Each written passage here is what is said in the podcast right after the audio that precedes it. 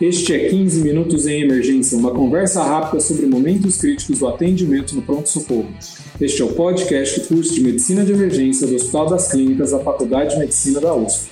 Conheça mais no link no www.emergenciausp.com.br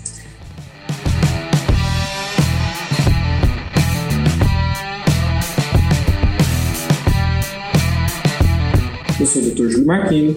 Está aqui comigo Dr. José Leão de Souza Júnior. Ele é gerente das unidades de pronto atendimento do Hospital Israelita Albert Einstein. Tudo bem, doutor? Olá, Júlio. Muito prazer estar aqui com vocês. Uma honra poder participar desse podcast. Este é o episódio 81, Desafios da Gestão da Unidade de Primeiro Atendimento do Hospital Israelita Albert Einstein. É, Professor, para quem não conhece, como, o senhor poderia descrever um pouco como é a unidade de primeiro atendimento né, do Einstein Morumbi? É, é, informações que, que o senhor puder compartilhar com a gente? Qual a capacidade de atendimento? Como é a estrutura? Uhum. Não, sim, Júlio. É, na verdade, né, nós é, somos um, um, sistema de pronto atendimento. Né? A unidade original, a unidade Morumbi, fica aqui na região sul é, da cidade de São Paulo. É, ela foi, foi inaugurado junto com, com a, o início da, do hospital em 1971, né?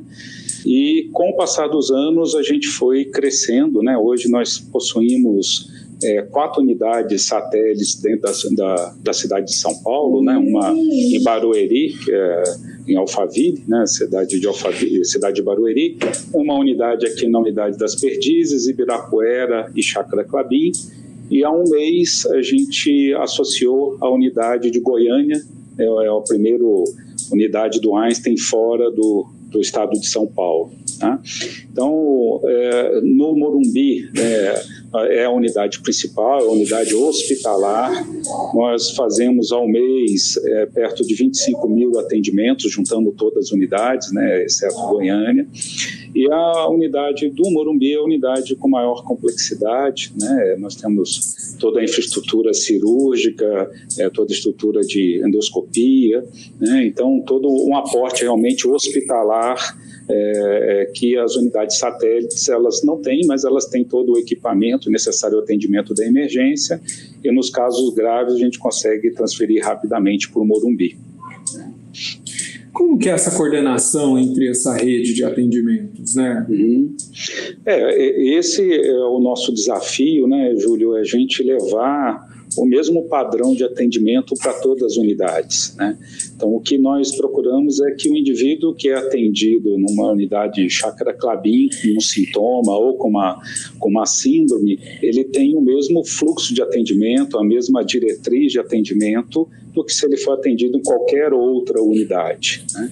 Então, nós temos um sistema integrado, os plantonistas rodizinham a sua escala de plantão entre cinco unidades, né? ele tem uma carga preferencial numa unidade satélite, mas ele rodizia parte dessa carga entre as unidades para gente, que a gente tenha é, realmente esse conjunto é, dos plantonistas. Né? É, nós, nós temos todos os indicadores quando nós é, avaliamos tanto de fluxo, é, de qualidade de prática assistencial, de desfecho clínico, né, de segurança do paciente, de treinamento quando nós olhamos, nós olhamos os indicadores das cinco unidades em conjunto. Né? E, e aí essa é a nossa meta de que é, o paciente seja atendido da mesma forma em qualquer uma unidade Einstein, criando uma identidade Einstein. Interessante esse, é, esse fato de todos os médicos rodiziarem os plantões, eu imagino que todos acabam dando plantões na unidade Morumbi. Como é que Quais são as vantagens disso? O que, que isso acaba impactando na equipe?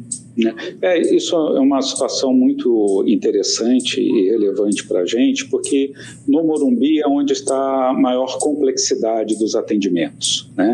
As unidades satélites elas é, têm uma quantidade de emergências propriamente ditas menor, né? então esse, é, essa variação de plantões permitam que as habilidades se mantenham afinadas mais constantemente. Né? E o primordial desse rodízio é cada um entender a visão do outro. Né?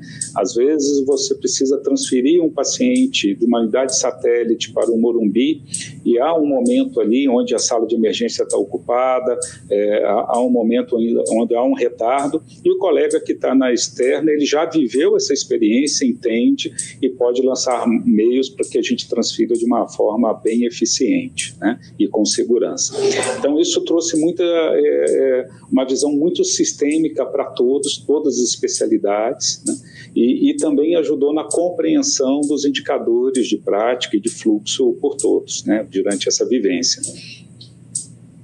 Ah, muito interessante, né? Acho que propicia aí uma para o paciente que vai chegar na unidade, ele, ele vai ter uma homogeneização aí do cuidado, né?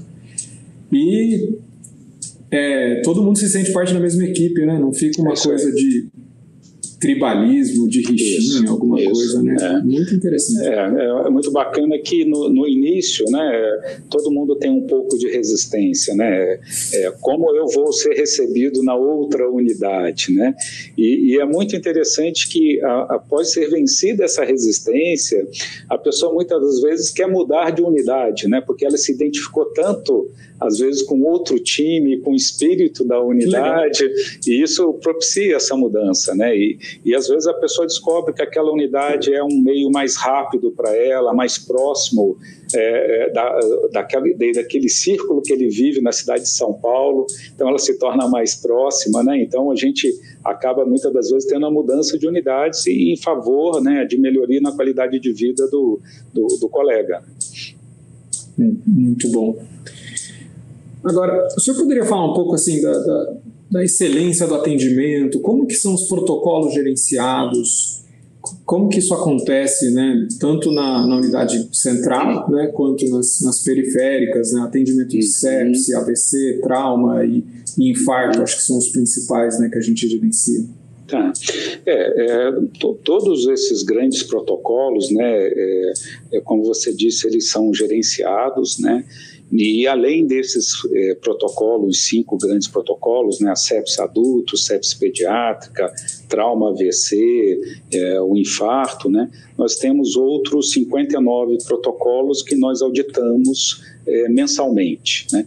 É, alguns já estão com os resultados muito consolidados e a gente passou a fazer um, uma auditoria trimestral e outros até semestral. Mas, dentre desses todos, a grande maioria, mais de 35, a gente faz uma auditoria mensal. Né? Então, é, é importante que. É, é, e, e, por que, que a gente faz isso, né, Júlio? É, porque quando você estabelece um padrão, é, é, você faz com que é, o padrão melhore o, o resultado, né? ele melhora a eficiência. E você sabendo o padrão, você consegue medir criar uma métrica e a partir dessa métrica você criar uma meta, né? E, e é um princípio, né, que, que a gente é, é, leva muito em consideração é que nada é tão bom que não possa melhorar. Né? Então, isso nos mostra sempre evoluir. Então, quando o indivíduo atende um infarto é, no sistema Einstein, ele tem certeza que aquele caso vai ser auditado. Né? Vai ser auditado dentro, desde o tempo porta-eletro, Desde que o paciente pisou na unidade, ele tem 10 minutos para fazer o eletro e ele tem a taxa de reperfusão que tem que ser realizada. Se ele foi dentro do Morumbi é, e, dentro das externas, nós temos é, 60 minutos como protocolo de reperfusão coronária. Então, unidades mais externas, como Alphaville e Clabin, a gente tem uma preferência pela é, o trombolítico, né, a, a, a, o, o, fibrinolítico, e dentro das outras unidades, como Ibirapuera e Perdizes, que o deslocamento é de 10 minutos, 15 minutos até o Morumbi, a gente vai para reperfusão coronária é, por intervenção de hemodinâmica. Né? É, também, né, Júlio, fora esses protocolos, é, nós usamos protocolos baseados na, no racional de economia. Né? Então, ou seja, a gente evita é, o desperdício. Né? Por, por nós estarmos numa, numa, instituição onde a gente tem recurso é, com excelência à disposição, a gente tem que evitar o desperdício da realização de recursos que não agregam valor ao paciente, muitas das vezes podem até a longo prazo fazer malefício. Né? Então, por exemplo, o indivíduo que chega com dor torácica e ele é um indivíduo classificado como baixo risco para síndrome coronariana, a gente usa o, o, score, o Heart Score modificado, então, se esse indivíduo ganhou uma angiotoma de coronária, o colega que prescreveu isso, ele caiu na nossa malha fina e nós vamos na auditoria dar o feedback que ele não deveria ter feito. Por quê? Porque a gente está submetendo um paciente a uma radiação ionizante por um benefício que ele não teria. Né? Você já tem uma dor que não é significativo, um eletro normal, uma troponina de alta sensibilidade negativa, que já pode excluir claramente uma síndrome coronariana. Se você atende uma criança com TCE, uma criança com menos de dois anos, de baixo risco, e realiza uma tomografia de crânio nessa criança, você também vai receber o feedback, porque você também propiciou uma radiação ionizante numa criança que poderia ter ficado em observação com orientação. Então a gente visa é, tudo isso, né, é, trazer realmente é, um melhor atendimento, né, evitar o desperdício de recurso e principalmente isso, né, ter uma preocupação importante com o desfecho que o paciente pode ter a longo prazo. Né? Então, é, nós monitorizamos todos esses protocolos e o importante é isso. Muitas das vezes é você, nós mostramos a toda a equipe é, de uma forma qual é o desempenho individual e damos o feedback é, para os indivíduos da sua prática perante o grupo e perante a meta é, institucional. É, a alça se fecha, né? Não só o o, o serviço, a gestão fica entendendo o processo, mas até o, o, o médico que fez aquele atendimento sabe o resultado do que aquilo que aconteceu e vai sempre tendo um aperfeiçoamento né, dos atendimentos. Exatamente. exatamente. Uma situação muito virtuosa. É, é. Então, é, é, é uma forma de aprendizado, né? E, e, e o que nós hoje temos é um, um amplo domínio né, e disseminação desse conhecimento junto aos pacientes. Né? Nós empoderamos os pacientes no conhecimento desses protocolos para que os pacientes saibam né, e, e atuem como uma barreira de segurança também contra eventos adversos, contra exposições desnecessárias. Né? Então, é toda uma, uma, uma cultura que nós vamos construindo ao longo do tempo. Doutor Leão, falando em cultura, né, tem a nova, a nova especialidade, né, até o foco do podcast, emergência. Uhum. Né, a gente começou é, a especialidade 2016, nos das clínicas a primeira turma de emergencista 2017, né, o próprio uhum. é, Albert Einstein também tem é, a residência de emergência, né, tá uhum. terceira ou quarta turma agora? Se, Isso, se é, terceira turma. Uhum. Como é a, incorpora, a incorporação dos emergencistas na equipe nas equipes médicas aí de, de pronto atendimento? É, é, nós vemos com todo o, o gosto, né, Júlio, e toda a intenção é, de nós nos tornarmos emergencistas. Né? É, eu aqui, quando tive a oportunidade de fazer uma residência, eu sou cardiologista, na minha época não existia a disciplina de emergência, né? eu sempre tive minha vida, sempre trabalhei em pronto-socorro e sempre me dediquei ao pronto-socorro, né? mas não tive essa oportunidade. E o, nós vemos com bons olhos o emergencista, é o profissional que é formado para isso, é dedicado, ele estuda, ele evolui para isso.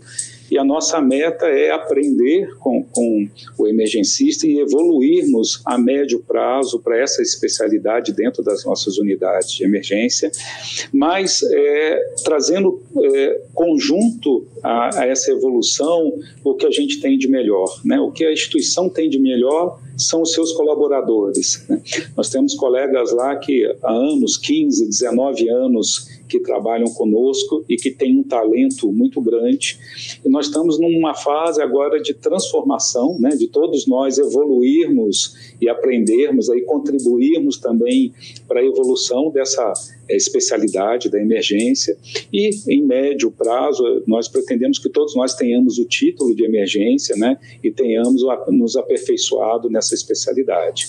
Então, é, a nossa intenção, né, nós temos muitos colegas aí que têm, honrosamente, têm vindo aí da disciplina de emergência aqui para a nossa instituição. Isso nos honra muito, né, que as pessoas queiram compartilhar esse aprendizado conosco, né? Então é, é sempre uma porta muito bem-vinda. Eu tenho muito bons amigos aí dentro da disciplina, né, é, o, próprio professor Ineu, o professor Scalabrini, né, o Heraldo, Marcelo Parque, o Murilo, você, o Brandão, né, então são vários outros que estão aí, a gente é, é, tem uma referência muito grande pelo serviço da disciplina de emergência. Esse ano a gente passou de 12 para 24 residentes. Veja, olha que show, que bacana, não sabia. Essa turma, é, essa turma deve estar daqui dois anos completando aí a formação e Bacana. pronta para achar o seu lugar aí é, no mercado. Que bom, que bom. A gente começou de uma forma mais humilde, nós temos dois residentes por ano, né? Então, nós estamos formando a, a, a, a primeira turma aqui, que é a Juliana e o Paulo, completa o terceiro ano agora ao final do ano, né? E nossa intenção é que eles automaticamente já prestem concurso e comecem a trabalhar conosco. Isso é uma coisa muito bem-vinda e a todos que queiram é, trabalhar conosco e nos ajudar, né? Porque é, essa é uma grande diferencial do nossa instituição, sabe, Júlio? É, a gente procura muito o profissionalismo, né? A dedicação, mas dando muita autonomia a esses profissionais para que possam fazer modificações benéficas para a evolução. Né? Então, tudo aquilo que as pessoas queiram contribuir, é, melhorando o nosso fluxo, melhorando a nossa qualidade de atendimento, né? É, imbuídas aí de um trabalho em equipe, da sensação né, é, de realmente de diligência, de você ter zelo pelo aquilo que você faz, de, e principalmente do altruísmo, né, de se importar com o paciente, isso é o fundamental. Né? Então, é o que a gente estimula muito a todos os nossos colaboradores. Leão, quais são desafios na manutenção da qualidade do atendimento? Né? Eu imagino, é um, é um ambiente é, de alta tensão, né? sempre é, com pacientes muito graves chegando, ou então número de pacientes grandes, fluxo grande e tem que sempre prezar pela alta o padrão de excelência, né? Como que são esses desafios? Né? É, o, o, principal desafio é esse, né, Júlio, de da gente integrar agora as seis unidades, né, como eu disse, que todas é, é, mostrem a sua identidade, que não, né, como o paciente identifique, né, que ele está dentro do Einstein. Mas o, o principal que nós fazemos é, é ter um olhar é, sistêmico e gerencial sobre todas as etapas, né? Então, é, nós temos indicadores de fluxo, né, indicadores onde a gente mede o tempo porta-triagem, o tempo após a triagem e o início do atendimento médico, o tempo que o paciente permanece na, na unidade realizando exames ou recebendo medicações. Nós uh, olhamos o SLA entre a solicitação de um exame sanguíneo, um exame de imagem e a entrega do resultado. Né? É, os desfechos, acho que isso é muito importante, né? A, a, nós temos a segurança do paciente, então, nós relatamos todos é, uma cultura de transparência é, junto ao paciente, né, que o paciente saiba que ele tenha, tem os seus direitos de questionar o atendimento, que ele tem o direito de saber qual é o melhor tratamento que ele deve receber, né, e a cultura de ser transparente é, diante de um evento adverso. Né? É, nós temos um, um, é, vários códigos né, que nos auxiliam isso como uma barreira à segurança do paciente. Nós temos indicadores de treinamento né? Nós, nós, temos que todos os nossos colegas precisam estar com as suas habilidades de emergência em dia, então eles precisam, pelo menos uma vez ao ano, são convocados para demonstrar a habilidade de via aérea difícil, do ultrassom POCUS, do protocolo eh, AVC, como é que está o NIAID dele, como é que está a sensibilidade em realizar trombólise, a identificação na sepsis e os demais protocolos. Né? É, a, a, os indicadores, como eu disse, de, dos os protocolos médicos, né, desde os gerenciados e os não gerenciados. Então, é, esse é o nosso grande desafio, né, mostrar, manter a equipe estimulada é, diante desses grandes desafios, né, e as metas que não são fáceis, metas é, diante de uma pandemia, né, que mudou completamente a nossa visão e forma de atuação, né? Foi um grande desafio e superação de todos. Então, isso é, é, é o grande estímulo que nós temos, e, e principalmente agora, né, Júlio, de uma transformação uh, da humanidade, da sociedade, de incorporar todos esses atendimentos, um grau importante de digitalização, um grau importante de analytics, é, para fazer realmente com que a gente possa ter mais tempo junto ao paciente e mais segurança né, junto à, à identificação para possíveis eventos adversos, assertividade nos protocolos. Muito bem. Doutor Leão, qual que seria a mensagem final aqui para os ouvintes? Olha, Júlio, é, eu acho que a mensagem aqui que eu gostaria de, de, de deixar, é, eu acho que a gente passou um ano e meio muito difícil. Né? É um ano de que nós que atuamos no departamento de emergência é, tivemos uma sobrecarga imensa, um desafio colossal, né? É, é, a primeira vez que a nossa geração passa por uma pandemia realmente, né? A gente uhum. sempre ouvia falar da gripe espanhola, né? Vivemos o H1N1 em 2009 mas nada comparado ao que foi isso, né? As, os surtos de dengue, né? O que nós tivemos não é nada comparado a essa pandemia. E, sinceramente, Júlio, eu acho que o médico brasileiro é um médico fenomenal, talvez o melhor do mundo, né? Ter o resultado que a gente tem, né? Com os recursos que a gente tem, infelizmente nem todo mundo tem o privilégio de ter o recurso de um hospital das clínicas, de um tem de outros grandes serviços do Brasil. Né? É, Hospital de Porto Alegre, de Pronto-Socorro de Porto Alegre, de Messejana, vários outros aqui, mas a grande maioria, infelizmente, não tem. E o resultado que nós tivemos, né, acho que ele foi muito bom. Né? Então, eu acho que é parabenizar todas as pessoas que trabalharam, todos os profissionais que trabalham no departamento de emergência, é, que mantenham a sua resiliência. A gente entende que todos estão cansados, alguns até com burnout, né? mas que respire fundo, né? É, a gente precisa ter essa resistência para continuar entregando esse grande trabalho, né? E que a gente aqui está à disposição, é, quem tiver é, precisar de alguma ajuda, quiser algum tipo de orientação, vou tomar liberdade aqui de deixar o meu e-mail, é josé.leão.einstein.br.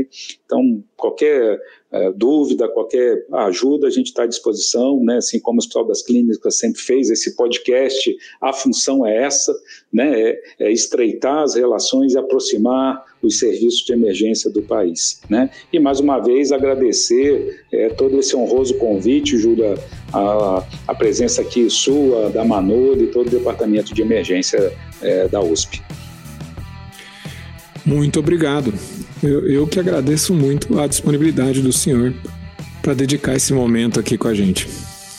Um grande prazer. Se você gosta do nosso podcast, por favor, nos avalie no iTunes. Isso ajuda muito para que mais pessoas conheçam o nosso trabalho. Se você quiser, mande feedback para 15minutos.emergência.gmail.com. Entre em contato conosco, né? O Dr. José Leão acabou de deixar o, o e-mail dele, né? josé.leão.einstein.br.